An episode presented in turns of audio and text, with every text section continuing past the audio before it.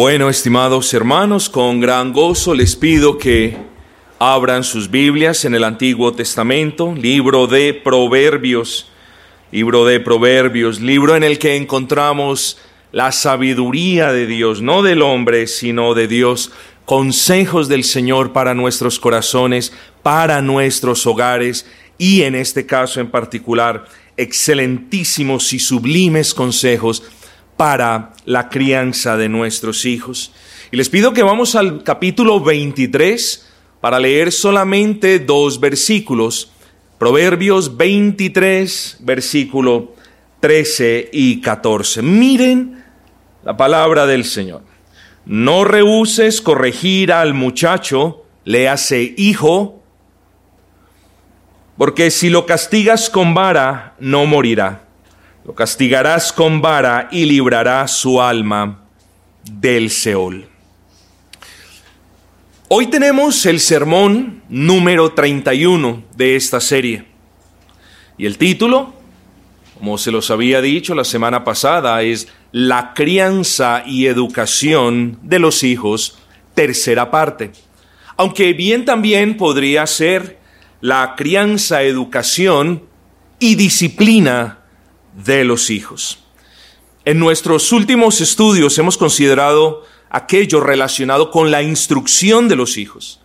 Nuestro foco el día de hoy no será tanto la instrucción, aunque la mencionaremos de paso, sino que será su apropiada corrección y su mesurada disciplina.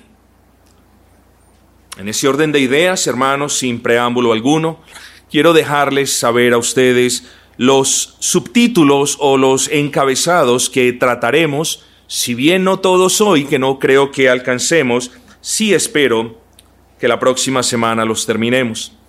Así que vamos a hacer un repaso sucinto del punto de la instrucción. Vamos a hablar del trato, cuál es el trato que los padres le deben dar a sus hijos, cómo debe ser la corrección que ellos le deben dar y cómo debe ser la administración de la disciplina. Instrucción, trato, corrección y disciplina. Vamos a tocar estos cuatro puntos. Así que hablemos de la instrucción y hablemos a manera de resumen. En tal orden de ideas, si pudiese resumir todo lo que hemos dicho al respecto de la instrucción de los hijos y del deber que tenemos como padres de proveerles una educación piadosa y de la responsabilidad que tenemos de no permitir que el mundo los eduque, yo resumiría todo eso en los siguientes puntos. Recuerde, los padres somos los directos responsables de instruir a nuestros hijos. Los padres somos los directos responsables de saber qué le están enseñando a nuestros hijos en las escuelas, en los colegios o doquiera ellos estén. Tercero, Dios nos ordena a nosotros instruirlos y corregirlos aún desde tempranas edades. No caigamos en la falacia, hermanos, de que porque el niño tiene apenas cuatro o cinco años, no, no lo podemos corregir. No caigamos tampoco en el error de creer que le podemos dar vara a un niño de nueve meses. Tenemos que pensar de manera cristiana y proporcional, con sentido común, un sentido común impregnado de cristianismo, no de humanismo, hermanos. Así que Dios nos ordena a nosotros como padres instruirlos desde edades tempranas en los asuntos del Señor. Es nuestra responsabilidad llevarlos a la iglesia. No quiero ir, vamos a la iglesia. Me rehuso a ir, vamos a la iglesia. Es deber nuestro enseñarles reverencia en el culto público, en todos los asuntos de Dios. Es deber nuestro que tu padre y tu madre le enseñen a, a sus hijos la ley del Señor y también el amor por el prójimo. En todo lo que Dios nos instruye a nosotros, eso también enseñemos a nuestros hijos. Es deber recordar, hermanos, que no solamente somos llamados a instruir a nuestros hijos con teoría, sino a mostrarles la efectividad de la gracia de Dios en nosotros por medio de una práctica piadosa. No vaya a ser que confundamos al niño diciéndole, he aquí la ley del Señor, y él nos vea haciendo todo lo opuesto a esa ley. Somos, hermanos, responsables de instruir a nuestros hijos, como ya lo hemos dicho, pero de instruirlos con sazón, hermanos, no porque nos toca, no porque si no lo hacemos Dios nos castiga, no, somos responsables de instruirlos con gozo, con amor, con sacrificio, hermanos. No es justo que Dios amándonos y gozándose en nuestra salvación, no es justo que nosotros no nos sacrifiquemos por enseñarle a nuestros hijos los asuntos del Señor con gozo y con amor. Solamente detengámonos a pensar cuán amoroso y paciente ha sido nuestro Dios, y ese mero pensamiento nos debería llevar a nosotros los padres a educar a nuestros hijos también con amor y con paciencia. No quiero ahondar más al respecto, porque ya hemos tenido varias clases al respecto de la instrucción. Vamos con nuestro segundo punto, con el trato a nuestros hijos. ¿Cómo debemos tratar a nuestros hijos? Bueno, si nosotros, hermanos, estamos levantando la bandera del señorío de Cristo en todas las esferas, bien sea esta la personal, la familiar, la secular y la eclesial, bueno, estimados hermanos, nosotros no somos libres. Hay libertades. Quizás nosotros eduquemos a nuestros hijos diferentemente de cómo lo educan otros hermanos, pero la norma que instruye a los unos y a los otros es la misma. No vamos a hacer lo mismo que hacen otros padres, pero ciertamente, hermanos, para nosotros está la misma norma, el mismo lineamiento de parte del Señor Así que aquí no podemos escoger yo a mi hijo lo educo como me da la gana. ¿Cierto? Eso es lo que, estamos, escuchamos en el mundo. No es que yo a mi hijo lo educo como me da la gana. Bueno, nosotros los creyentes no somos así, hermanos. La palabra del Señor, hermanos, nos da varios puntos. Y por cuestiones de tiempo solamente voy a meditar y voy a expandir en un solo versículo y me voy a apoyar, lo confieso, en mucho de lo que decían los puritanos y los grandes reformadores y, los grandes pastores ingleses del siglo XIX al respecto de la crianza y educación de los niños. Así que primero les voy a mencionar el versículo y de ahí vamos a partir ¿eh? en un camino donde vamos a ver unos puntos precisos de cómo debemos nosotros tratar a nuestros hijos. El Señor nos advierte entonces, mis amados hermanos, en el Nuevo Testamento, y vamos a ver esto en Colosenses y luego lo vamos a ver en Efesios. Yo les leo el pasaje de Colosenses o el versículo de Colosenses. Está en 3:21. Padres, dice, no exasperéis a vuestros hijos. Padre, no exasperéis a nuestros hijos. Denme un segundo allí. El, el, verbo exasperar en el original griego proyecta la idea o nos muestra la idea de un peso continuo sobre el Hijo. E, e, exasperar al Hijo nos muestra una carga que se le pone al Hijo y que lo desanima. Por eso el versículo completo dice, Padre, no exasperéis a vuestros hijos.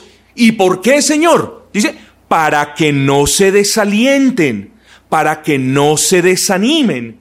Y el punto, estimados hermanos, es que si nosotros no sabemos tratar bien a nuestros hijos, si nosotros no educamos bien a nuestros hijos, nuestros hijos se van a desanimar y las consecuencias pronto las vamos a ver en el seno del hogar, en la iglesia y también allí afuera.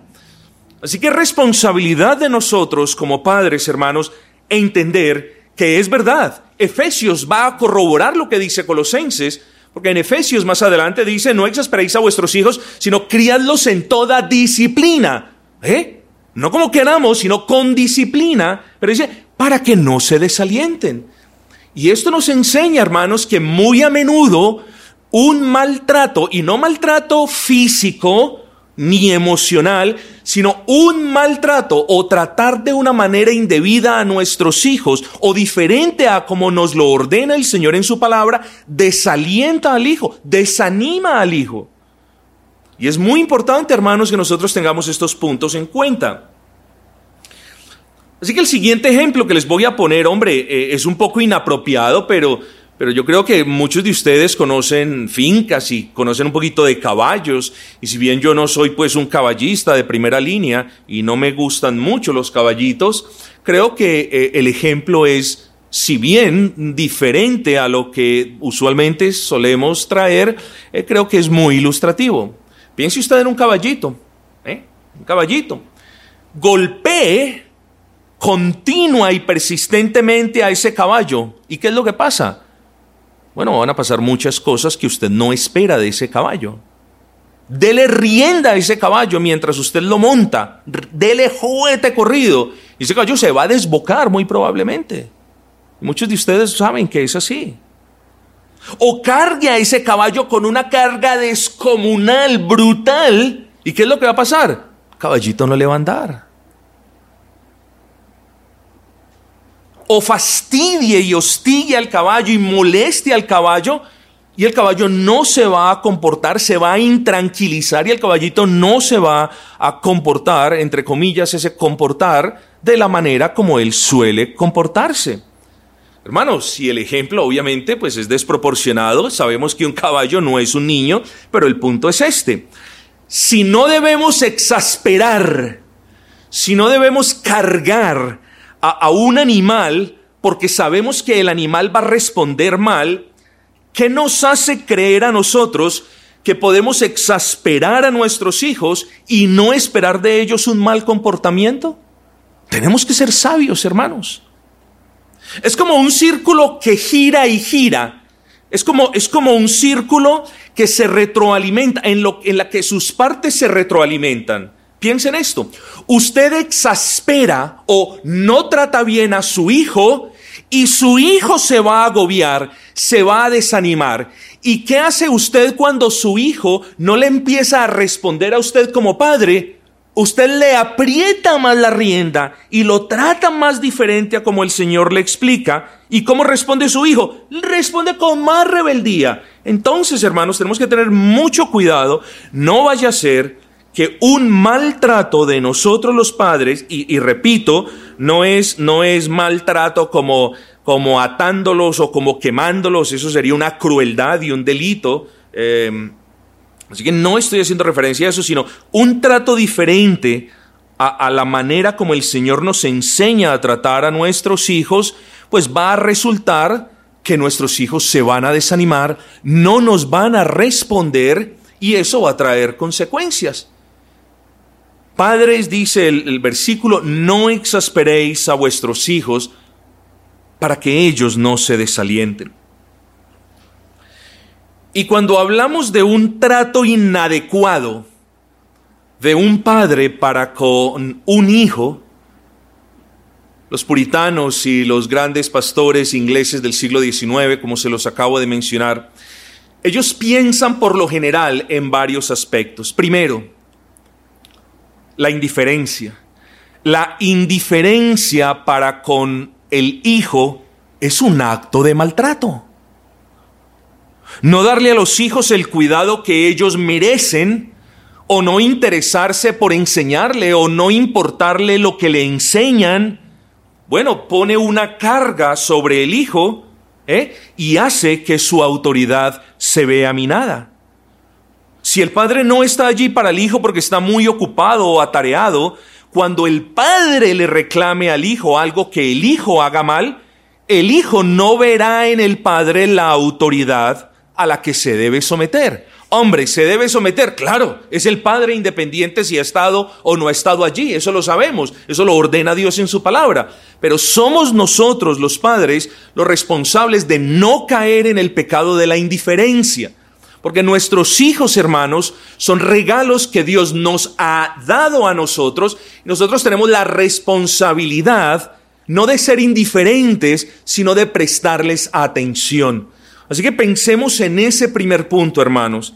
Es demasiado fácil para algunos padres eh, eh, encontrar las necesidades de los niños aburridas y triviales. A veces ellos tienden a ignorar a sus hijos o a olvidarse de ellos, digo, por, estar tan ocupados. E incluso a delegar en terceros eh, la crianza y la atención de sus hijos. El problema es que muy seguramente, mis amados hermanos, llegará el momento, a medida que los hijos nuestros crecen, en que rechacen la autoridad paternal. No la vieron, no han estado allí. Al padre nunca le interesó. El padre, y lo digo con respeto, ¿cierto? El caso mío fue muy similar. Mi padre me dio todo lo que quiso. Trabajó muy duro, llegó muy lejos en la vida. Todo lo que quiso me lo dio, pero nunca me prestó atención. Nunca vio por dónde yo me estaba encaminando. Nunca me dijo eso no está bien. Nunca me dijo eso está bien. Oh, mis amados hermanos, eso es no tener un buen trato para con nuestros hijos. En segundo lugar, hermanos, como un sentido opuesto, la sobreprotección. Tengamos cuidado, mis amados hermanos, porque sobreproteger a un hijo puede llevar a exasperarlo, a cansarlo, la sobreprotección es una carga no bíblica que se le pone al hijo y nosotros somos los responsables. Entonces, hermanos, al hablar de este punto, podemos decir que cuando el padre vive la vida por el hijo, oigan esa expresión, cuando el padre vive la vida por el hijo, decide por el hijo, escoge el deporte por el hijo, o presiona al hijo para que estudie cierta carrera, el hijo se agobia con esa carga con la carga de no tener una vida propia. Y muy a menudo sucede que el hijo sobreprotegido manifiesta su rebeldía no, no en un día o en dos días, pero muy seguramente al pasar de los años. Hermanos, la sobreprotección no es un trato que nosotros debemos darle a nuestros hijos. Eso no quiere decir que no los protejamos del mal. Eso no quiere decir que no tengamos cuidado con ellos. Solo que miren los extremos. Ignorar al hijo es darle un maltrato y sobreprotegerlo es poner sobre ellos una carga que los va a cansar, los va a exasperar, hermanos. Debemos tener cuidado con eso. Debemos tener cuidado de no exagerar la protección natural que Dios nos ha dado a nosotros los padres para con los hijos. Porque cuando protegemos a nuestros hijos de manera irrazonable, no hay dudas de que ellos se van a desanimar de ese entorno sobreprotector. Ya los niños crecen con amargura, no pueden hacer nada, ni decidir nada, porque el papá está, no hagas esto, no hagas aquello, hazlo de esta manera, haz el deporte así, haz aquello asá. Entonces, hermanos, la sobreprotección, en cierta manera, también es un maltrato. Es decir, no, no, no, no que ahorita nos estemos encaminando hacia la idea de que todo lo que le pase al niño es maltrato. No estamos hablando de esa manera humanista. Repito por tercera y última vez, ya no lo repito más. Cuando hablamos de ese maltrato, hablamos de un trato no bíblico para con los hijos. ¿Qué más desanima a los hijos, hermanos? El exceso de crítica. Eso desanima a los hijos. ¿Eh? Nuestros hijos se pueden desanimar grandemente o cansarse de escuchar nuestras voces de autoridad como padres si todo lo que hacemos es señalarles sus errores. Hay padres que eso hacen. Hay padres que lo único que hacen es mostrarle a sus hijos sus errores, es criticarle sus falencias, es subrayarle lo que no han hecho como el padre quiere o como la madre quiere que sea hecho. ¿Eh? Eso es darle un maltrato, eso es cargar al hijo. Nosotros estamos allí, hermanos, para velar por el hijo, para criarlos conforme el Señor nos manda. No, no para criticarlos. Por supuesto que debemos criticarlos de una manera constructiva, no destructiva. Entonces, hermanos, en todos nosotros debe existir un balance entre la corrección y el maltrato. Vivimos en un mundo donde todo se ha convertido en maltrato y no estamos de acuerdo con ese humanismo rampante. No obstante, sí podemos hablar de un trato apropiado para nuestros hijos o de un maltrato cuando lo único que vemos en ellos son sus defectos, son sus debilidades, los errores, que es lo más fácil de ver en un ser humano. Hermanos, nosotros deberíamos hacer un esfuerzo por ver más allá de la torpeza de nuestros hijos o incluso de la rebeldía de nuestros hijos. Porque ¿quién va a tener misericordia de nuestros hijos aparte de Dios? El mundo no va a tener misericordia. El mundo, el mundo por el contrario, es misericordia con nuestros hijos. Somos nosotros los llamados a tener misericordia, a darles un buen trato, a corregirlos, sí, pero a saberlos corregir. Indiferencia, sobreprotección, exceso de crítica. Hermanos, una de las cosas, y, usualmente solemos decir, es que no me gusta, no me gusta que mi padre me haga esto o lo otro. Hermano, esto no es cuestión de, de, que el hijo diga no me gusta, esto es cuestión de cómo se siente el hijo por dentro.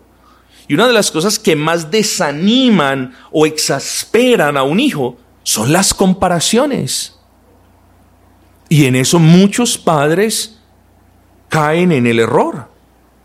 ¿Cierto? Algo que causa un profundo resentimiento en los hijos es cuando sus padres persisten en compararlos con otros hijos. Muchas veces sin pensarlo, el mensaje que se les da a los hijos cuando todo lo que hacen sus padres es compararlos con otros hijos es este, ¿cierto? Es como si ellos le dijeran, ese niño que se comporta bien debió haber sido mi hijo y no tú que te comportas mal. Ese es el mensaje que le estamos mandando. O mira a ese niño lo bien que se comporta. Él es el ejemplo que debe seguir. No, hermanos. No hay niño que sea ejemplo para nuestros hijos. El único ejemplo para nuestros hijos debe ser nuestro Señor Jesucristo y aquí en la tierra debemos ser nosotros los padres. Así que no le demos un trato inapropiado o antibíblico a un hijo mostrándoles a otras personas como esos modelos. Hombre, que lo podamos hacer de vez en cuando con mesura, proporcionalidad y sabiduría, yo no tengo problema. Pero eso de estarle criticando al niño y diciéndole, es que, es que mire cómo es aquel, es que mire cómo es aquel. Bueno, hermanos, qué lástima que el papá no pueda decir, hijo, te he enseñado esto y te he enseñado a vivir esto y puedes ver cómo me he comportado con tu madre. ¿Por qué le contestas así? No, hermanos, nosotros no estamos para señalar a, Archibaldo y cómo es Archibaldo de juicioso con su mamá. Nosotros estamos para enseñarle al niño lo que dice la Biblia y para que él vea en nosotros eso que le estamos enseñando lo vea en la práctica. Hermanos, quinto punto, ¿qué sobrecarga al niño sobremanera? El mal genio. Tengamos cuidado con eso. Mucho cuidado con eso. Y de eso, hermanos, yo no sé ustedes, pero el que esté libre de este pecado en particular, no tanto de los otros, pero el que esté libre de este pecado en particular, en lo que respecta a la crianza de sus hijos, que lance la primera piedra. Porque lamentablemente hemos maltratado a nuestros hijos, corrigiéndoles, enseñándoles con mal genio. Y hasta donde yo sé, Dios no es así con nosotros. Todos estamos de acuerdo que provocamos la ira de nuestros hijos cuando persistimos en mostrarnos hostiles para con ellos. Cuando nosotros somos duros en las amonestaciones, exasperamos a nuestros hijos. Cuando nosotros somos hiperseveros, mega hiper recontraseveros en las disciplinas, vamos exasperando a nuestros hijos. Y el problema, hermanos, es que por lo general las personas que son intempestivas eh, eh, al momento de corregir a sus hijos son personas que no son intempestivas una vez, sino que persisten en ese mal genio y en esa agresividad para con sus hijos y sus hijos se cansan luego, hermanos. ¿Eh? A menudo un padre estresado o cansado, y aquí abro un paréntesis, porque hay casos en los que uno de los padres muestra mal genio a la hora de corregir a su hijo y cuando uno va a inquirir en el por qué, se da cuenta de que es que el otro padre no le está ayudando en la crianza al hijo. Entonces, sí, lo primero no es justificable, pero tampoco lo segundo. Espero que me entiendan. Hay veces los padres se estresan sobremanera, cansados y reaccionan mal ante el mal comportamiento de sus hijos, ¿cierto? Pero también esto nos muestra otro asunto, mis amados hermanos. ¿Cuánto debemos cultivar ese dominio propio? Porque no estamos hablando ya de caballos, mis amados hermanos, estamos hablando no solamente de seres humanos, y no solamente estamos hablando de huesos de nuestros huesos y carne de, nuestras, de nuestra carne, sino que estamos hablando de un don de Dios, de un regalo de Dios. ¿Cómo es posible, hermanos, que un don de Dios nosotros no lo vamos a tratar bien? ¿Cómo es posible, hermanos, de que aún con la molestia que suelen ocasionarnos nuestros hijos, nosotros no vamos a pedirle al Señor gracia para tratarlos de una buena manera? No, hermanos, es un error garrafal que cometen los padres de castigar a los hijos porque están frustrados. Y no tanto porque quieren honrar a Dios en su corrección. Espero que me haga explicar. Y de esto vamos a hablar en un segundo. Repito, es un error garrafal que cometen los padres en, en, en castigar a sus hijos porque, como dicen, ya lo, me tiene hasta aquí. ¿eh? Es decir, porque estoy hasta aquí de su comportamiento, por eso le voy a castigar. No es, no te voy a castigar, hijo, para la gloria de Dios y por bien de tu alma, como nos dice Proverbios. Te voy a castigar porque me tienes hasta aquí. ¿Ven el punto? Se está obrando de manera carnal, de manera humana. Hermanos, si así vamos a dañar a los hijos, así se dañan los hijos. Así quizás nos han dañado a más de uno. Y por la gracia del Señor, el Señor nos rescató. Y por la gracia de Dios no tenemos rencor con nuestros padres que nos dieron, mejor dicho, lo que usted quiere imaginarse de ahí para adelante. No, ya no tenemos, ya no estamos resentidos, pero sí crecemos con un resentimiento. Entonces, hermanos, tenemos que tener mucho, mucho cuidado.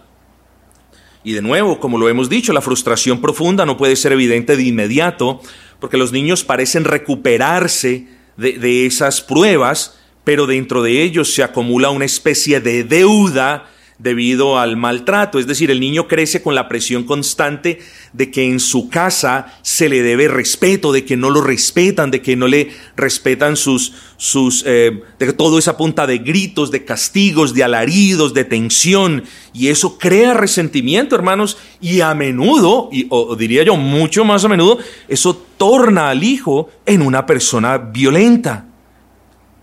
¿Eh? Estas cuestiones desaniman a nuestros hijos, hermanos, de las peores maneras posibles. Y una de esas maneras es el niño un día, quizás no muy lejano, se vaya a enfrentar al padre o le vaya a contestar brutalmente a la madre.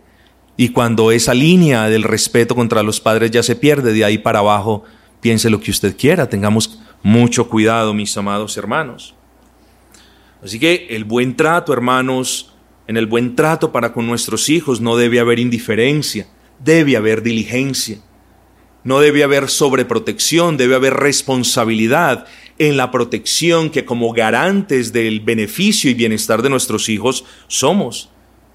No es que no podamos criticarlos, es que criticarlos por criticarlos eso es una destrucción. Si ellos hacen malo les debemos enseñar cómo lo deben hacer bien y les debemos exhortar, hermanos en el buen trato para con nuestros hijos, no debe haber exceso de comparaciones, no vaya a ser que el niño se sienta de que pues yo soy la persona equivocada, el hijo equivocado para mi padre, mejor hubiera tenido a esa otra persona. Y tengamos cuidado con la persistencia del mal genio y la dureza. Pero en sexto lugar, hermanos, antes de movernos a otro punto, el castigo físico. Tengan cuidado con esto.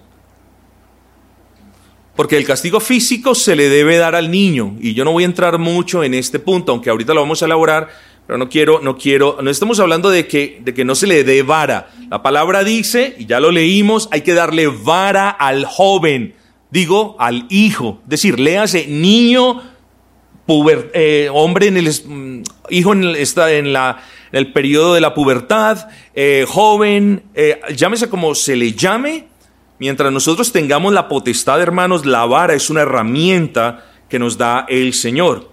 Así que si la palabra de Dios nos ordena la vara y ellos desechan las correcciones y las advertencias de los padres, entonces, hermanos, así el mundo se oponga, vara se les debe dar. Y aquí, hermanos, es donde yo los llamo a no ver estas cuestiones de manera humanista. ¿Qué es de ver estas cuestiones de manera humanista? Pero ¿y cómo le vamos a dar al niño? No, hermanos, si el Señor dice vara, entonces es vara. Lo que pasa es que es vara con un sentido común impregnado de gracia y de cristianismo, porque no es vara para con un infante de un año ni de dos años, hermanos. Ya usted, aquí no hay una norma, al niño se le debe pegar, las personas, los, padres buscan normas de, a partir del el año, súbale el tono de la voz, a los dos años, péguele dos pelas, a los tres años, tres palmadas y a los cuatro la vara. Los padres quieren eso. No, hermanos, no hay nada escrito al respecto de cómo usted debe castigar a sus hijos. Lo que sí está escrito, hermanos, es que tengamos mucho cuidado en no exasperarlos. Y muchas veces los padres los exasperan porque tienen, o sea, porque se empeñan en un castigo físico. Sobre todo el problema del castigo físico está en el que el castigo físico es la salida para la situación incómoda cuando un hijo desobedece. Entonces, un hijo desobedece, castigo físico, la pela de una. No hay mediación de palabras, no hay corrección, no hay una oportunidad de amonestación, no hay misericordia mostrada. No, es la pela de una. No, su hijo se le va a cansar. Tenga mucho cuidado. Entonces, ojo, no estoy diciéndole no le dé vara. Si merece la vara, la merece. Le estoy diciendo es que antes de la vara hay unas avenidas que el Señor nos ordena tomar. Antes de llegar al último punto en la corrección de nuestros hijos, hay unas avenidas que el Señor nos ordena tomar. Entonces, hermanos, ¿qué significa esto? ¿Qué significa lo que hemos dicho al respecto de el exceso de castigo va a poner una carga en nuestros hijos y los va a hacer exasperar? ¿Qué significa eso? Bueno, dos cosas en realidad. Primero, que faltas menores en muchos casos no merecen vara, hermanos. Hay faltas menores y nosotros los creyentes tenemos que tener el discernimiento suficiente para entender que es una falta menor como producto de la torpeza del niño, como producto de su inquietud, y, cuando es una falta mayor, es decir, una falta que el niño comprenda y que pese a su comprensión se esté oponiendo a la obediencia. Tenemos que discernir estos asuntos, hermanos, y lo que es verdad para una familia no puede ser verdad para otra. Cada familia vive su propia realidad en sus propias circunstancias. Entonces, hermanos, si usted ve que eh, el niño de allá ya le cogió mucha ventaja al papá y la mamá y ellos le dan vara, no venga usted a decirle, venga, pero no le pegue al niño. Eso no es asunto de nosotros, hermanos. No es asunto de nosotros. A menos que usted vea una, una, actitud pecaminosa que el hombre se ensaña o la mujer se ensaña, no se meta en esos asuntos. A menos que usted vea un maltrato o algo que ya está desproporcionado, no se meta en esos asuntos, hermanos. Salvo que usted vea algo pecaminoso como tal, o salvo que usted vea que la seguridad del niño en realidad está en peligro. Entonces, hermanos, dejemos las cosas en claro. Vara es vara, pero no todas las faltas requieren vara. Porque cuando todas las faltas las solucionamos a punto de vara, en realidad no estamos solucionando nada, estamos empeorando todas las cosas, hermanos. Y lo segundo que esto significa, hermanos, es que aun si la falta la consideramos como grave, no debemos acabarlos a vara. ¿Sí me entendió el punto? Si la falta no es grave, entonces tenga cuidado porque lo más probable es que no merezca vara. Un buen diálogo, razonar con el niño ahí cuando cometió lo que hizo, es muchas veces lo mejor. Entonces, primer punto, no todo o no todas las faltas menores se solucionan con vara. Como lo dije, la mayoría de esas faltas menores no deben tener vara. Pero, segundo punto, cuando hay faltas que usted considera como faltas mayores, no por eso venga y acabe con su hijo a vara. Entonces, hermanos, sí a la vara, pero no como método de represión, sino como instrumento de corrección, que es otra cosa. ¿eh? La vara es buena y Dios nos permite usarla sabiamente para la crianza de nuestros hijos, pero el exceso de vara o la vara dada con ira deshonran a Dios, mis amados hermanos. Usted está maltratando un regalo que Dios le ha dado. Y el exceso de vara o la vara con ira desdibujan el propósito de la corrección. ¿O acaso todos ustedes, incluso los que no son padres, no hemos sido torpes? ¿Nos ha corregido Dios con ira? Y nos ha dado Dios toda la vara que nos merecemos? Respóndame usted. Bueno, ¿por qué es así entonces con su hijo? Tenemos que tener cuidado, mis amados hermanos. O sea, el exceso de vara o la vara mal dada, la vara dada con ira, deshonran a Dios, desdibujan el propósito de la corrección y resienten a nuestros hijos en contra nuestra y luego en contra de otra persona que represente autoridad. Usted ya lo predispuso con esa mano de vara que le dio a que esté prevenido con otra persona que represente autoridad. Hasta este punto, hermanos, hemos considerado la comisión divina, el encargo divino de instruir a nuestros hijos y el deber que tenemos para con ellos de tratarlos bien, es decir, de no ser indiferentes para con ellos, de no sobrepasarnos en protegerlos, de no excedernos en críticas desmedidas y continuas, en no compararlos con otros como si quisiéramos a otros más que a nuestros hijos, en no tratarlos con dureza y en corregirlos pero no con ira. Recuerden que ahora les dije que teníamos un pasaje paralelo. Este pasaje paralelo amplía un poquito más el asunto, mis amados hermanos. Y ese pasaje paralelo lo encontramos en Efesios 6.4. Efesios 6.4 nos dice absolutamente lo mismo que nos dice Colosenses 3:21, pero el pasaje de Efesios nos insta, nos insta, continúa el versículo, es decir, Colosenses 3:21 nos dice, vosotros padres no provoquéis a ir a vuestros hijos, pero en Efesios el pasaje nos insta a criarlos en disciplina y amonestación del Señor. Ojo con esto. A criarlos con disciplina y amonestación del Señor. Note esa expresión, amado hermano. Criarlos con disciplina y amonestación del Señor. Esta expresión, contraria a lo que muchos puedan pensar, proyecta una idea muy positiva. Y esa idea es esta. Los padres deben criar a sus hijos de la manera que el Señor lo aprueba. Y en este versículo el Señor nos ordena, ahora miren todo lo que hemos aprendido. Y en este versículo de Efesios, ya, habiendo considerado las implicaciones de no exasperar a nuestros hijos, ahora venimos a un versículo que expande más la idea y Efesios nos dice que Dios, o sea, Él, el Señor nos ordena a tratar bien a nuestros hijos, es decir, a no exasperarlos, pero a acompañar ese buen trato con una crianza en disciplina y amonestación. Ojo con esto. La disciplina y la amonestación son herramientas que Dios nos concede a nosotros los padres, porque en la crianza que no haya disciplina y en una crianza que carezca de amonestación, nuestro hijo también se va a desviar, hermanos. Entonces, no solamente el hijo se puede desviar cuando nosotros no lo tratamos como lo hemos considerado, sino que también se puede desviar cuando no acompañamos ese trato con una crianza disciplinada y en abundancia de amonestaciones cuando haya lugar a ello. Eso es lo que nos dice Efesios 6:4. Y vosotros, padres, no provoquéis a ira a vuestros hijos, sino criadlos en disciplina y amonestación del Señor. Así pues, hermanos,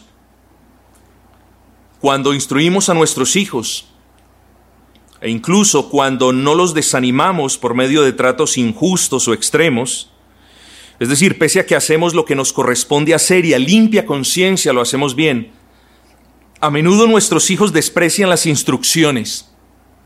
Estoy hablando aquí de padres que hacen un esfuerzo continuo por tratar bien a sus hijos, por estar pendientes de ellos, no tanto como para sobreprotegerlos, de corregirlos con sabiduría, de no darles vara maldada. Cuando hablamos de un buen trato, en ocasiones los hijos no responden como nosotros quisiéramos.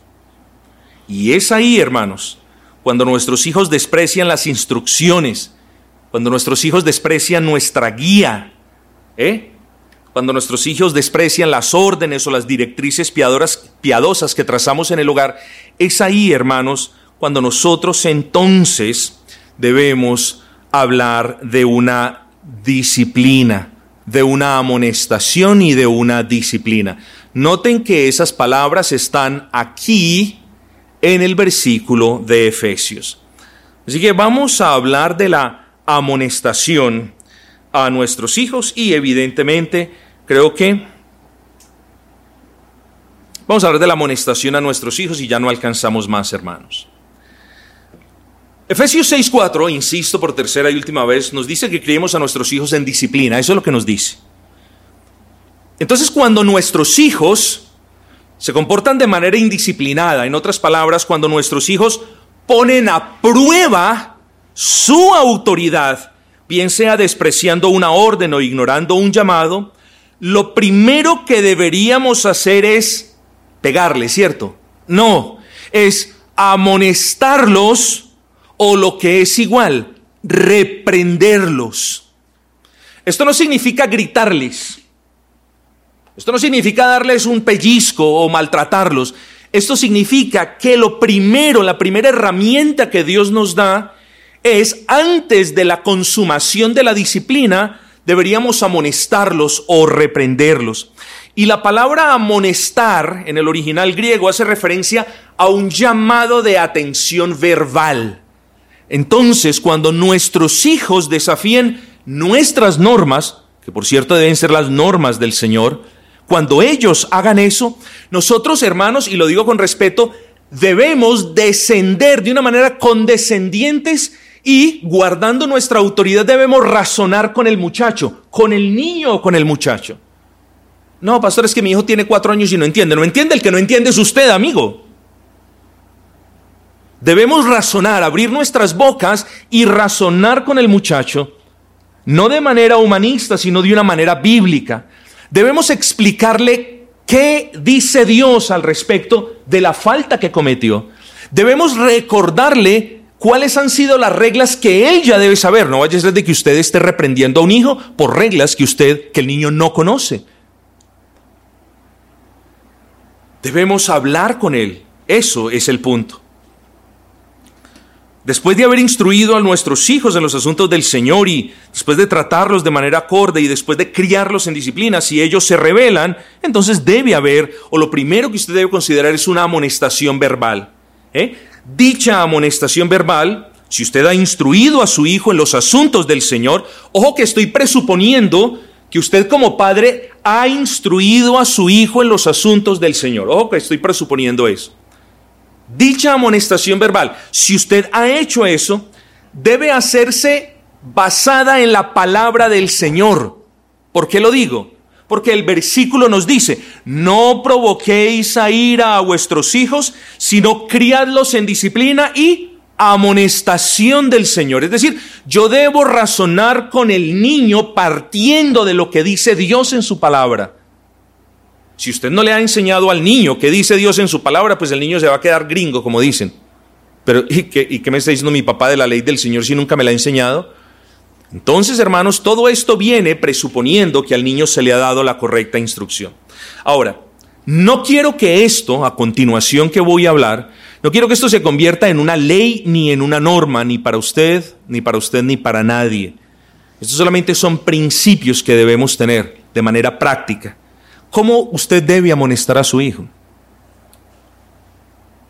Hermano, cuando su hijo lo desafíe, cuando su hijo desafíe una autoridad, cuando su hijo no le cumpla, cuando su hijo le desobedezca, no lo amenace como suelen amenazarlo algunos padres. En la casa hablamos. Eso no se hace, hermanos.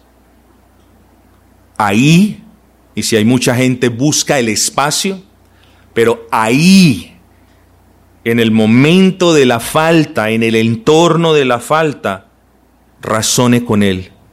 Señálele lo que él hizo malo en la casa usted no lo va a tener tan claro y el niño sí que probablemente menos. Entonces luego usted llega a la casa ofuscado, le pega al niño y es probable que el niño no se acuerde por qué le están pegando. Y eso trae resentimiento al corazón del hijo. Así que busque sabiamente el espacio, pero en el momento de la falta, razone con el muchacho. La amonestación, segundo lugar, debe ser libre de ambigüedades.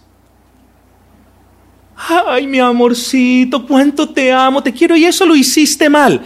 Hermanos, ese no es el espíritu de la amonestación que le debemos dar a los hijos.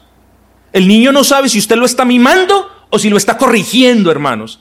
Y hay tiempo para todo debajo del sol. Hay tiempo para que usted lo mime, hay tiempo para que usted juegue con él, hay tiempo para que usted sea tierno con él. Y hay tiempo donde él debe entender que está siendo amonestado por la autoridad. Así que la amonestación para con nuestros hijos debe ser sin ambigüedades, debe ser clara. Hiciste esto y eso no está bien porque Dios lo dice en tal parte. Mentiste y eso no está bien porque Dios dice, no mentirás, no levantarás falsos testimonios. Y, y la violación de la ley de Dios implica castigo. Y el niño va entendiendo. Entonces, hermanos, debe ser libre de ambigüedades. La amonestación, hermanos, y de esto vamos a hablar en la corrección o en la administración de la disciplina. Por favor, no amoneste a su hijo, es un consejo, como le dije, no amoneste a su hijo y a los 20 minutos no le está diciendo, venga mi amor, venga que... No, hermanos, que el niño sienta, que el niño sienta que hizo algo malo. Deje que la conciencia le hable al niño de que hizo algo malo. No le venga a dar palmaditas, ni, ni agüitas, ni pañitos de agua tibia a la conciencia del niño. Quizás que le está hablando ahí, sí, yo lo que hice no lo debo volver a hacer. Pero entonces llega la mamá alcahueta y venga para acá, mi hijo no ha pasado nada. ¿Cómo que no ha pasado nada? Sí ha pasado. Tenga cuidado. Cuarto punto, no permita. Dios no le ha dado sus hijos para que usted se los dé a sus papás. Es decir, Dios no le ha dado a los hijos a una persona para que esa persona se los dé a los abuelos, ni a los tíos, ni a nadie. No permita que en las amonestaciones se meta nadie. No, pero ¿cómo le va a regañar al niño así? Mamá, déjeme, hágame el favor. Tengamos cuidado con eso, hermanos. Son nuestros hijos no los hijos de nuestros padres. Quinto punto, la amonestación no necesita que el tono de la voz se levante, ni mucho menos que haya un grito. La amonestación solamente necesita una expresión verbal que se apoye en la palabra de Dios. Eso necesita. La amonestación necesita razón, la amonestación no necesita tonos de voces. Bueno, digo, volumen de voz más que tono.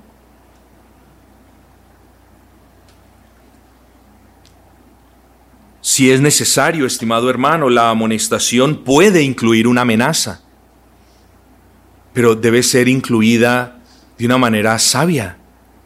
Ojo con lo que le dice, puede incluir una amenaza mas no necesariamente tiene que incluir una amenaza. La palabra amenaza no nos gusta utilizarla, ¿eh? pero muchas veces debemos hacer eso con nuestros hijos. Hijo, esto es lo que has hecho. ¿eh? Recuerda que hace 15 días lo hiciste en la casa de la tía Teodora, pero ya no más. Te la perdoné, pero esta vez lo que me llevas a pensar es que me estás desafiando, que no quieres hacerme caso. Así que no te vuelvo a decir. Próxima mentira en la que te coja y te viene la vara. Ahora no lo coge la próxima mentira y se le olvide a usted que, que ya le prometió darle vara porque a su hijo no se le olvida. Tenga usted en cuenta eso. Puede incluir una amenaza. La amonestación que le damos a los hijos, estimados hermanos, debe siempre ir una, una, debe siempre ir acompañada de una exhortación a que haga lo bueno. La amonestación no nos centremos en lo malo que hizo el niño exclusivamente, sino que después de que le mostremos su pecado, o que más bien se lo recordemos, después de que eso hagamos, después de que eh, emitamos la debida amenaza, si es que eso hacemos, hermanos, debe haber una exhortación a que haga lo bueno Dios no nos está diciendo, no hagan esto, no hagan esto, no hagan esto. Dios nos está diciendo, no hagan eso, por favor. Bueno, no por favor, hagan aquello. Dejad de hacer el mal, haced el bien. El arrepentimiento es una muestra de eso. Abandonen el mal y vengan a hacer el bien. Entonces siempre debe haber una exhortación para con el niño, el joven y generalmente con el hijo a que haga todo lo opuesto a eso que hizo. Hermanos, finalmente la amonestación debe hacerse en un espíritu de misericordia y no con una intención de castigo. Con esto quiero decir que cuando amoneste a su hijo, usted lo debe hacer con amor y con paciencia.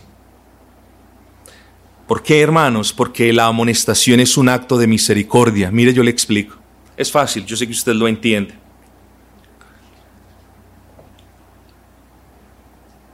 Si la paga del pecado es la muerte,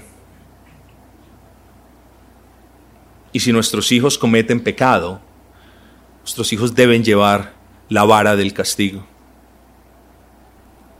Pero cuando nosotros veamos o pensemos en la vara, también pensemos, hermanos, en que nosotros pecamos y Dios no desenvaina su espada y nos saca su vara y nos arrolla palo.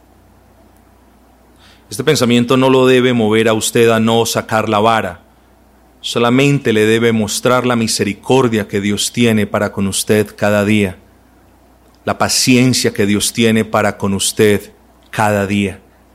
Y no es justo que si Dios es paciente con nosotros, y misericordioso con nosotros. Y cuando hablo de misericordioso es que Dios no nos da, como les he dicho, el castigo que merecemos, entonces no es justo que usted no sea misericordioso con su hijo. La amonestación es esa etapa no solamente previa a la administración de la disciplina, sino que el niño la debe ver como una misericordia que Dios ha tenido para con él, mereciéndose el castigo, el papá razona, le llama la atención, lo corrige, le apunte hacia lo bueno, pero no le da el castigo que merece, es decir, misericordia.